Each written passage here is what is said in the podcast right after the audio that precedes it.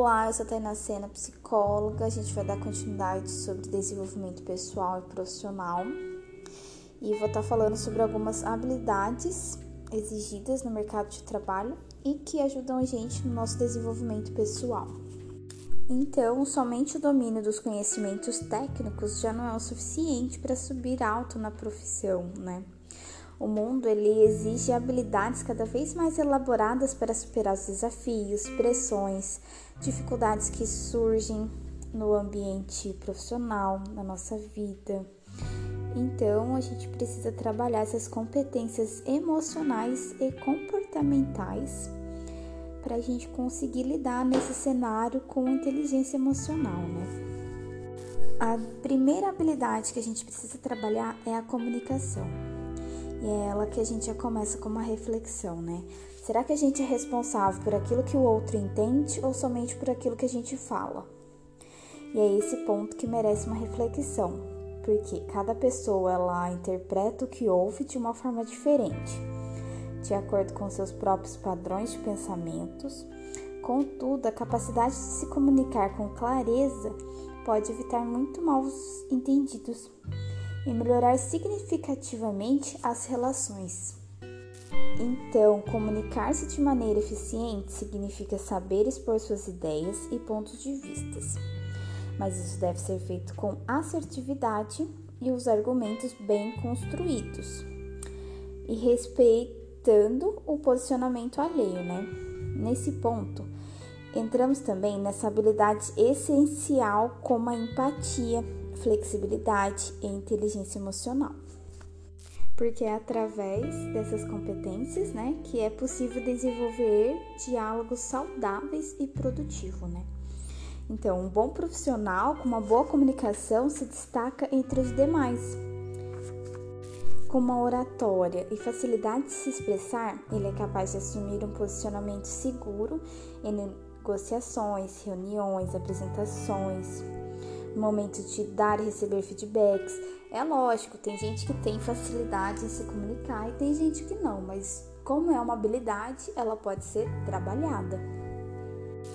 Outro requisito importante é a questão da liderança, né? É uma competência comportamental muito valorizada. Por quê? Porque nem todos nasceram com esse talento para coordenar processos e gerenciar pessoas. Muitos podem chegar a cargos de chefia, mas poucos são capazes de inspirar e motivar o que estão ao seu redor. E isso é liderança, né? Não é somente de, sobre dar ordens e distribuir tarefas. Ou seja, na mão de um bom líder, esta missão de mover toda a sua equipe em direção de um objetivo em comum e garantir resultados satisfatórios tanto para a empresa quanto em casa, né? Essa questão da liderança traz influências positivas e desperta interesse das pessoas que estão à sua volta. Então, porém, da complexidade, da responsabilidade que vem junto dessa competência, não é necessário que seja um dom inato. A liderança, assim como qualquer outra característica, pode ser desenvolvida, aperfeiçoada com treino e dedicação, certo? Outra habilidade é a ética. A ética e a honestidade, elas andam de mãos dadas. São qualidades que vêm de berço, que refletem as noções de conduta e valores recebidos desde a infância. Ainda assim, é possível aprender a ser ético durante as experiências da vida adulta. O contexto profissional, então, é o cenário certo para aprimorar essa competência. E como que a gente sabe que a gente está sendo testado nesse conceito ético, né? O dia a dia, né? Ele traz em diversas situações que testam o nível de integridade de cada um. Para não se deixar levar pela ocasião e assumir um comportamento antiético, é necessário ser firme e perseverar. Os princípios morais e a, e a postura profissional positiva. Algumas características acompanham a ética e é possível avaliar esses traços tanto em pessoas quanto em organizações.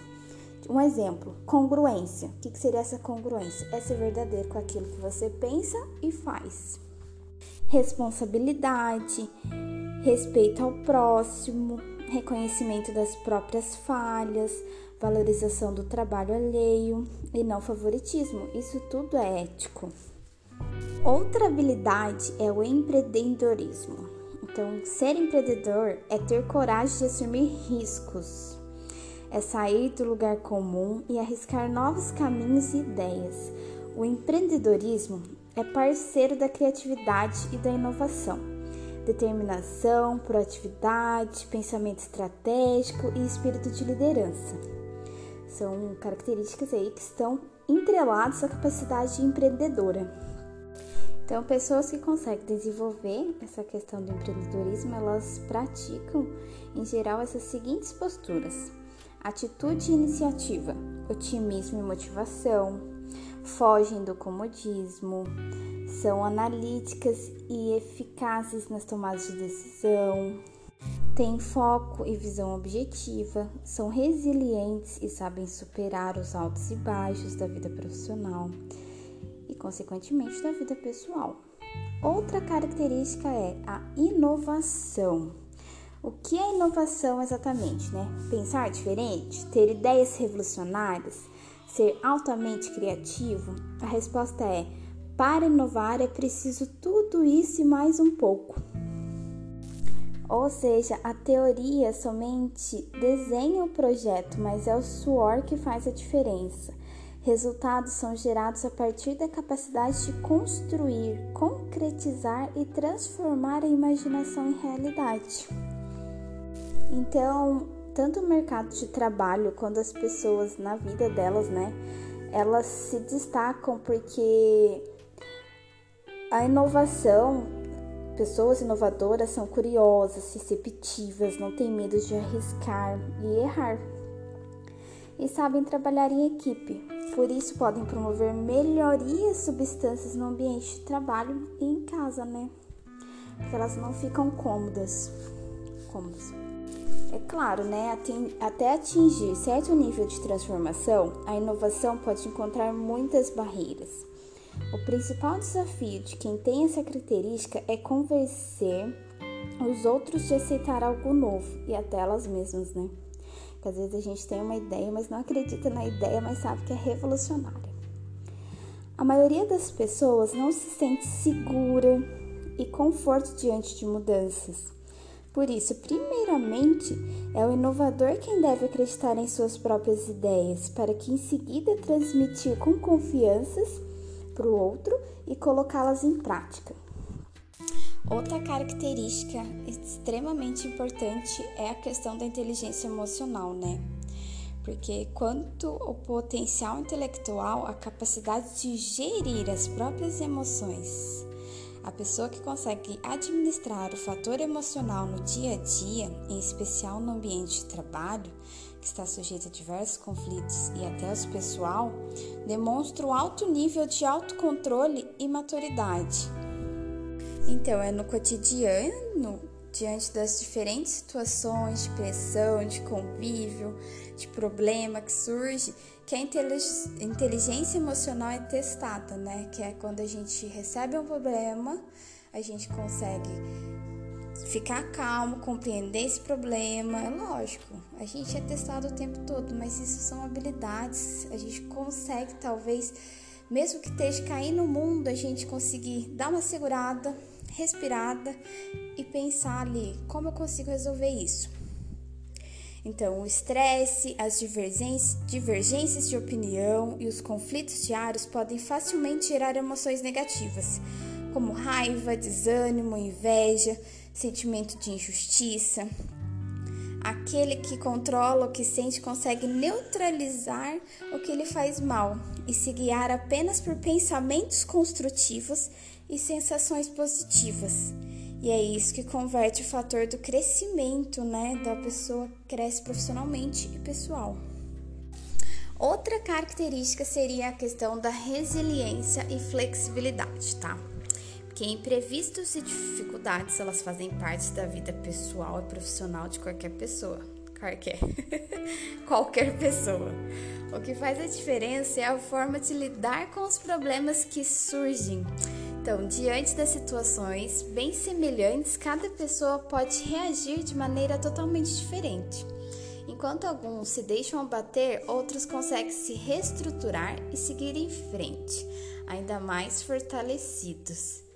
Bom, a resiliência é exatamente isso a capacidade de enfrentar adversidades e adaptar-se às mudanças, é sair da área do, de conforto, superar os obstáculos, reorganizar as estratégias de ação. Então, aqueles que conseguem fazer dos problemas uma oportunidade de crescimento encontram com mais facilidade um caminho de ascensão, né, de vitória, porque elas não ficam perdendo muito tempo naquela lamentação.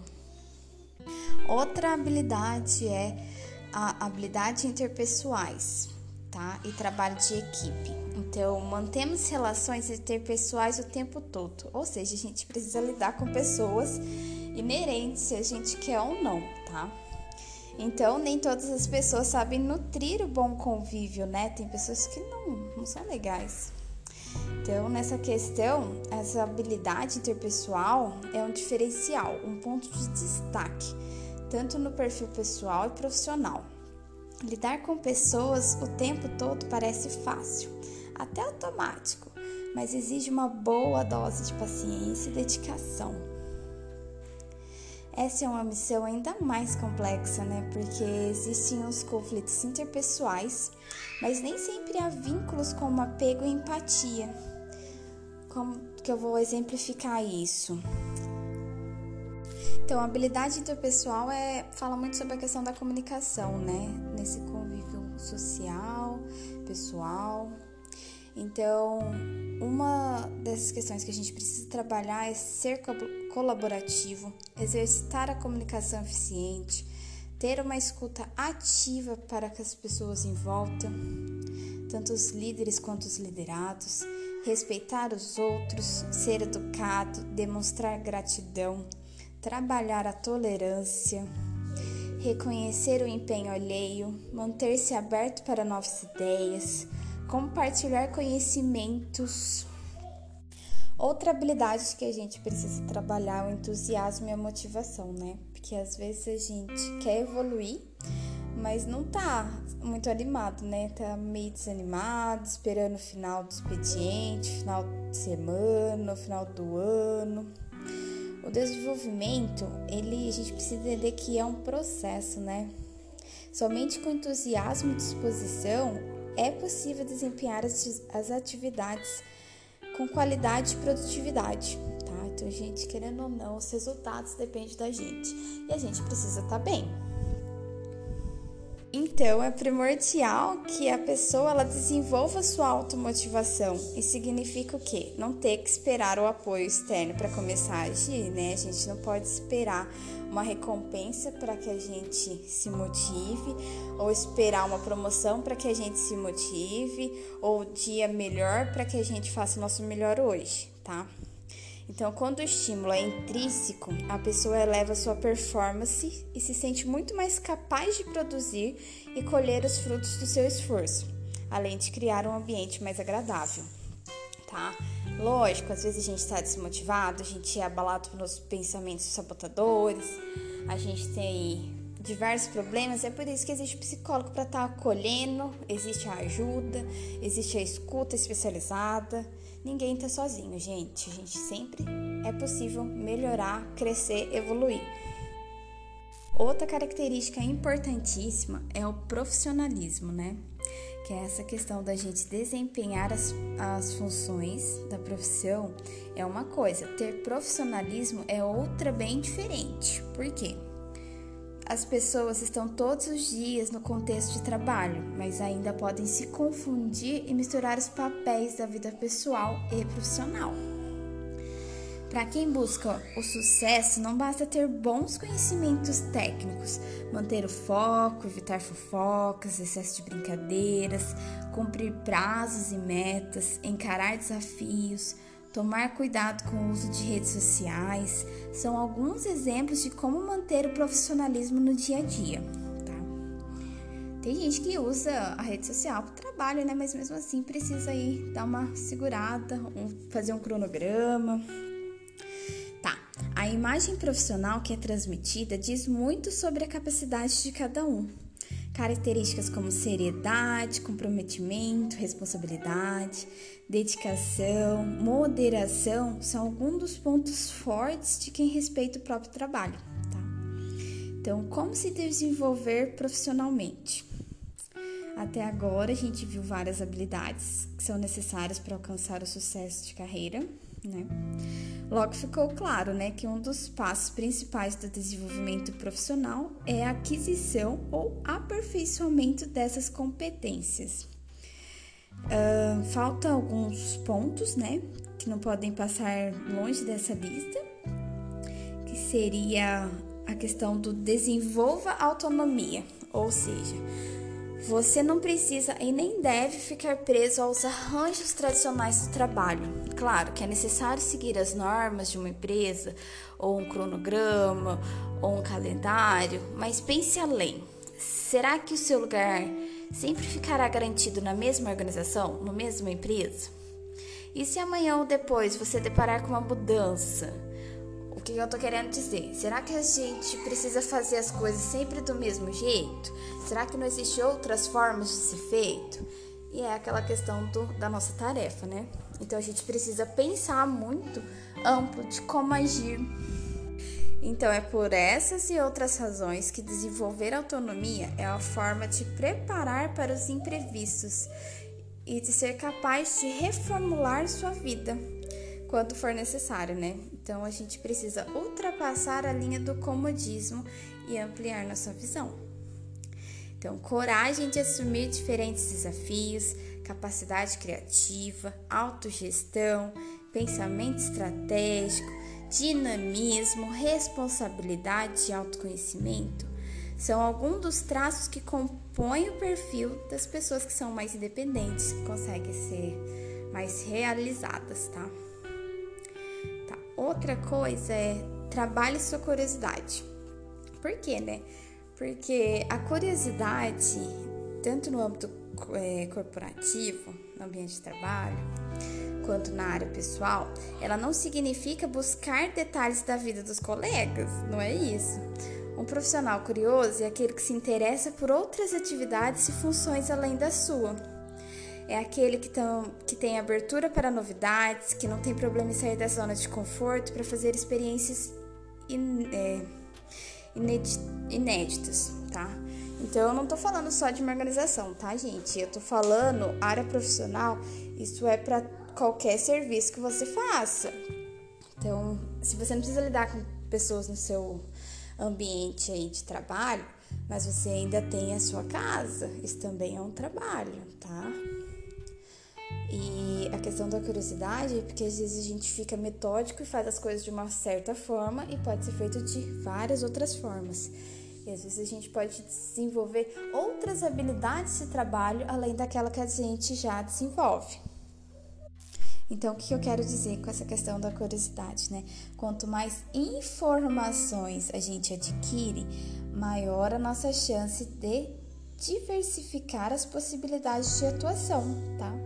Às vezes eu sou aqui, ah, Tainá psicóloga, mas eu posso ser a Tainá micropigmentadora, posso ser a Tainá, não sei, escritora, posso ser a Tainá várias coisas, desde que eu tenha disponibilidade de querer aprender, tá? Não é só disponibilidade de tempo, não, é muito sobre o querer também, tá? Então vamos lá. Além de possibilitar nossas áreas diversas de atuação, de melhorar o nosso diálogo, tanto em outras áreas, porque querendo ou não, a gente às vezes não é formado em direito, mas precisa saber sobre as nossas leis, certo? Então isso favorece dentro da área profissional quanto na área pessoal, tá? Outra questão é invista em educação, tá? Em educação seria o quê? É aprendizagem. Se você pode aprender mais em um curso, você pode aprender. Às vezes nem precisa pagar para isso. Você tirar um tempo, investir em educação, é você tirar um tempo para você ler, para você querer desenvolver uma característica melhor sua. Isso num psicólogo, isso fazendo um curso, isso lendo, isso sentando e absorvendo aquilo que você executa reavaliando, revendo essa questão, tá? E por fim, né, porque o nosso áudio já está extremamente longo, é trace objetivos, tá? O que nos leva para frente, o que nos empurra dia após dia. Já parou para refletir sobre isso? Uma resposta que cabe muito bem aqui é o motivo. Isso mesmo. Cada um tem seus motivos para vencer as suas batalhas diárias, daí a importância da motivação intrínseca. Essa é a mola propulsora que nos faz avançar. Somos naturalmente guiados por querer, por seguir algo que nos falta, por conquistar algo que nos falta. Então, um dos segredos, né, dessa vida profissional bem-sucedida e pessoal são as, as, são as estratégias de ação que a gente mesmo cria, então, quando surgem pedras no caminho, nem todos estão preparados para removê-las e seguir adiante. E tudo bem, você pode parar, pedir ajuda, rever, reavaliar e às vezes sair da nossa zona de conforto, né? Então é nessa questão que a gente precisa trabalhar nosso processo de superação e aprendizado. Precisa ser constante para saber quais são os pontos cruciais do desenvolvimento profissional que precisa ser trabalhado, pessoal. E é isso. Por hoje é só. Muito obrigada.